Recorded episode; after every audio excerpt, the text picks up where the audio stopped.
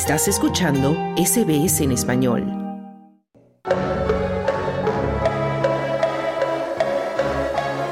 Hablemos de fútbol. Comenzamos nuestro segmento Hablemos de fútbol con nuestro experto en el balompié mundial, Sergio Levinsky. ¿Cómo estás, Sergio? Bien, ¿qué tal, Claudio? ¿Cómo estás? Un placer, como siempre. Todo muy bien por aquí, Sergio. Y bueno, vamos a comenzar con una nueva jornada de la Liga Premier de Inglaterra que está muy emocionante. El día de ayer ya había caído un grande el Liverpool y hoy se daba un partido bastante interesante entre Arsenal, el líder de la Premier, y Newcastle, que al final quedó en tablas, ¿no, Sergio? Sí, sí, ha quedado 0 a 0 en un partido, Claudio, que me terminé preguntando si era Premier League o si era Copa Libertadores de Sudamérica, ¿no? Porque ha sido realmente tremendo, tremendo partido, con los jugadores protestando todos eh, al árbitro, con un montón de roces físicos, caídas al suelo, eh, gente que se revolcaba en el piso y el partido no continuaba, de todo absolutamente de todo, pero bueno, muy bien jugado también por dos equipos muy fuertes.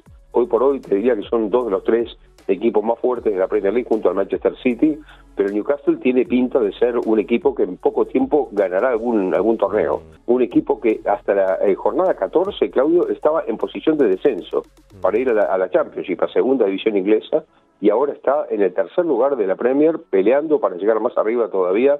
Así que es una excepcional campaña la de Newcastle, claro, apoyado por los capitales saudí-árabes, ¿no? Es, es, muy importante la llegada de, este, de estos capitales en el invierno pasado que cambió absolutamente el trayecto de este club, ¿no? Muy interesante, entonces se va a poner seguramente la competencia que ya está muy emocionante en la Premier y otro que le está yendo muy bien es a Manchester United, ¿no? Que ganó también su partido de hoy. Sí, efectivamente, Claudio. Manchester United se puso, casi te diría, por primera vez en posición de pelear por el campeonato. Está lejos aún porque está a nueve puntos del Arsenal con 35, pero bueno, le queda un partido todavía al United, también al Arsenal, y se está colocando muy bien. Eh, está empezando a hacer efecto Casemiro, el brasileño titular de la selección y tan importante por una década en el Real Madrid, que tiene un peso importantísimo aquí en el Manchester United, está funcionando muy bien. Y otro jugador que empezó a tomar confianza a su juego es Rashford, Marcus Rashford, un gran delantero que por años se perdió, no, no, no estaba en su nivel, pero ahora ha vuelto también a su nivel. Y asoma un argentino allí, un jovencito Garnacho, Alejandro Garnacho, por el extremo izquierdo, por la banda izquierda, que creo, te puedo decir ya, que está para pelearle a los campeones del mundo, ¿no? En la selección argentina. Realmente impresionante, se calcula que es, o ya se habla de ser el sucesor de Cristiano Ronaldo en el Manchester United, ¿no? Realmente tremendo este chico, muy jovencito, pero que rápidamente se adueñó de la posición allí, así que está jugando muy seguido en el United. Muy bien por Argentina, que sigue sacando buenos talentos, y también por el Manchester United y el Arsenal, que han vuelto a las primeras posiciones y están luchando por este emocionante campeonato de la Liga Premier. Pero nos saltamos ahora a España, porque también se está jugando la Copa del Rey, y el Real Madrid, a pesar de que jugaba contra el Cacereño, equipo, digamos, medio desconocido, tuvo problemas para vencer, ¿no? Sí, sí, efectivamente. Bueno, se quejó mucho Carlo Ancelotti, el entrenador, cuando terminó el partido, que por los 16 avos de final venció apenas 1 a 0 como visitante al casereño que está en la segunda B, segunda división B, que es la tercera categoría en España. Recién, Claudio, al minuto 68, el brasileño Rodrigo marcó el 0-1 definitivo para el Real Madrid, pero terminó la primera parte empatado a cero, por ejemplo. Bueno, eh, lo que decía Ancelotti es que en ese estado de terreno no se podía jugar. Él dijo que eso no es fútbol, por ejemplo. Él dijo esto es otro deporte, pero no es fútbol porque en ese barrial el balón casi no circulaba. Entonces, para él el Real Madrid jugó a otra cosa. Eh, hizo lo que pudo frente a este equipo porque en esos estadios así, en esas condiciones, no se puede jugar. Bueno, el casereño nadie se quejó y el partido fue mucho más parejo de lo que se pensaba. Un equipo valiente como el casereño que salió inclusive a atacar por momentos al Real Madrid.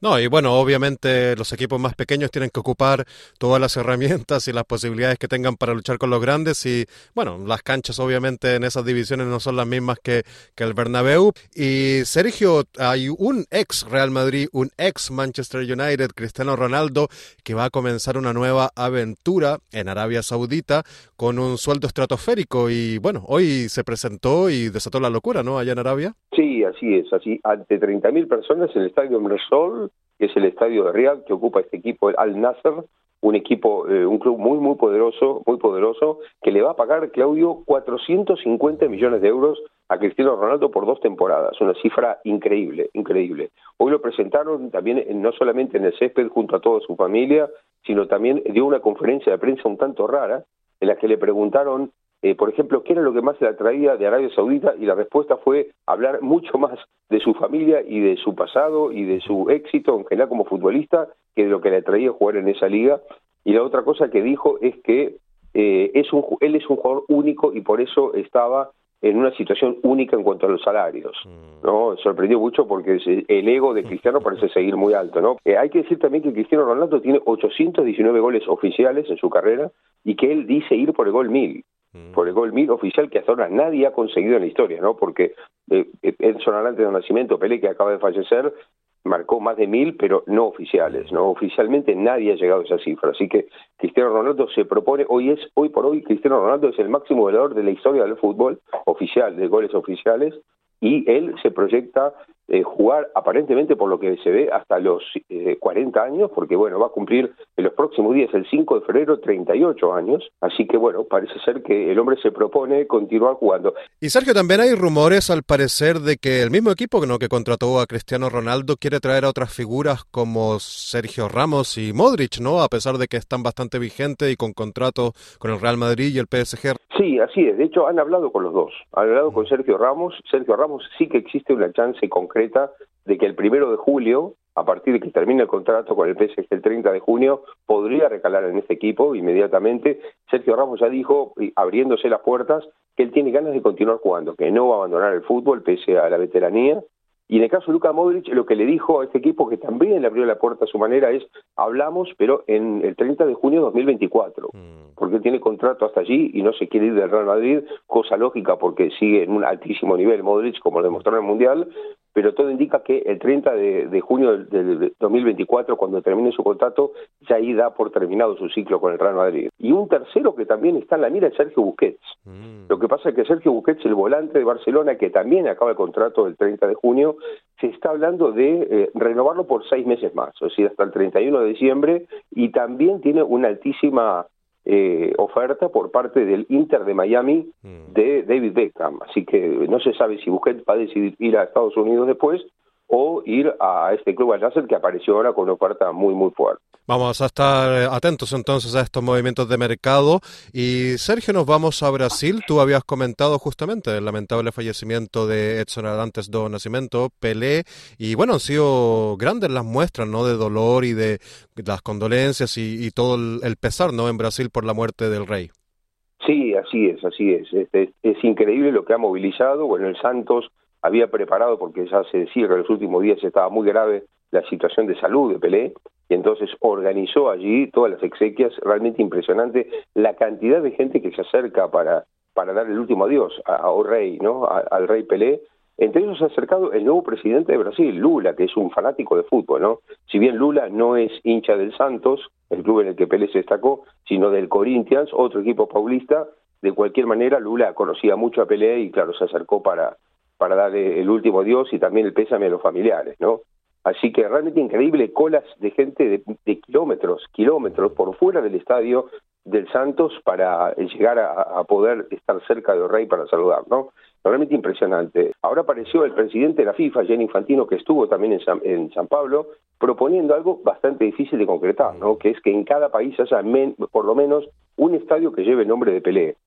Esto no es algo fácil, ¿no? De concretar. Además, porque, bueno, muchos estadios tienen nombres simbólicos por alguna razón local o propia, ¿no? Pero bueno, es lo que insta a hacer por lo menos Gianni Infantino, el presidente de la FIFA. Hay muchos homenajes al, rey Pelé, merecidos absolutamente. Vamos a ver si en Argentina se da esta petición de, de Infantino, no va a ser, no va a ser fácil. Y... No, no. absolutamente. Y Sergio, vamos a cerrar con mercado de fichajes, el calchomercato, como llaman en Italia, porque se están moviendo los equipos, ¿no? En el mercado invernal. Sí, efectivamente, hay muchísimos pases muy interesantes. Por ejemplo, eh, Joao Félix, una de las grandes figuras de Atlético Madrid, que está en conflicto con Diego Simeone, con el entrenador, está a punto de firmar o con el Arsenal o con el Manchester United. También el fútbol brasileño se está reforzando, Claudio, con la vuelta de Gerson, que había jugado ya en Europa y había vuelto hace un año al Flamengo. Ahora otra vez se produce el regreso después de haber pasado por el Olympique de Marsella. También Dibu Martínez, el arquero argentino que acaba de ser campeón del mundo, podría firmar con el Bayern Múnich para reemplazar a Manuel Neuer, otro campeón del mundo, pero en 2014, porque tuvo un accidente y prácticamente está descartado para jugar durante gran parte de este año 2023, así que Dibu Martínez, que está en Aston Villa, podría ser en reemplazo de Neuer, eh, otro que Lucas Ocampos, el argentino que podría regresar al Sevilla desde el Ajax, y también el Arsenal quiere a Declan Rice de West Ham. Declan Rice es para mí uno de los mejores jugadores del fútbol inglés, el gran volante que también forma parte de la selección inglesa. Sí, no, gran jugador, hizo un gran mundial también. Y Sergio, para cerrar, ¿qué está pasando con Enzo Fernández? Porque creo que en Benfica están un poco enojados con él, pero ya al parecer va de salida, ¿no?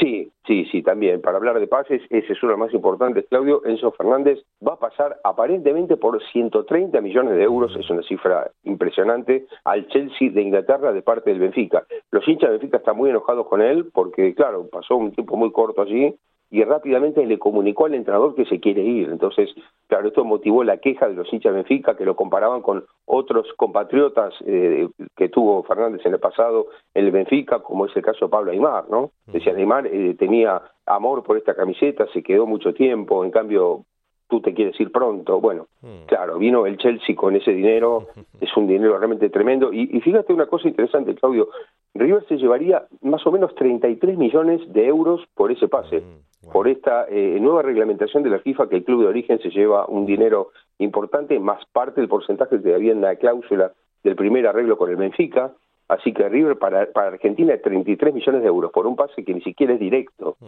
Es decir, que es un pase indirecto porque el jugador ya se había ido. Es una cifra, pero tremenda. Casi para estar a todo con River diría monumental, ¿no? Seguramente, seguramente los dirigentes de River van a acompañar a Enzo Fernández en el avión y lo van a dejar ahí en Stamford Bridge.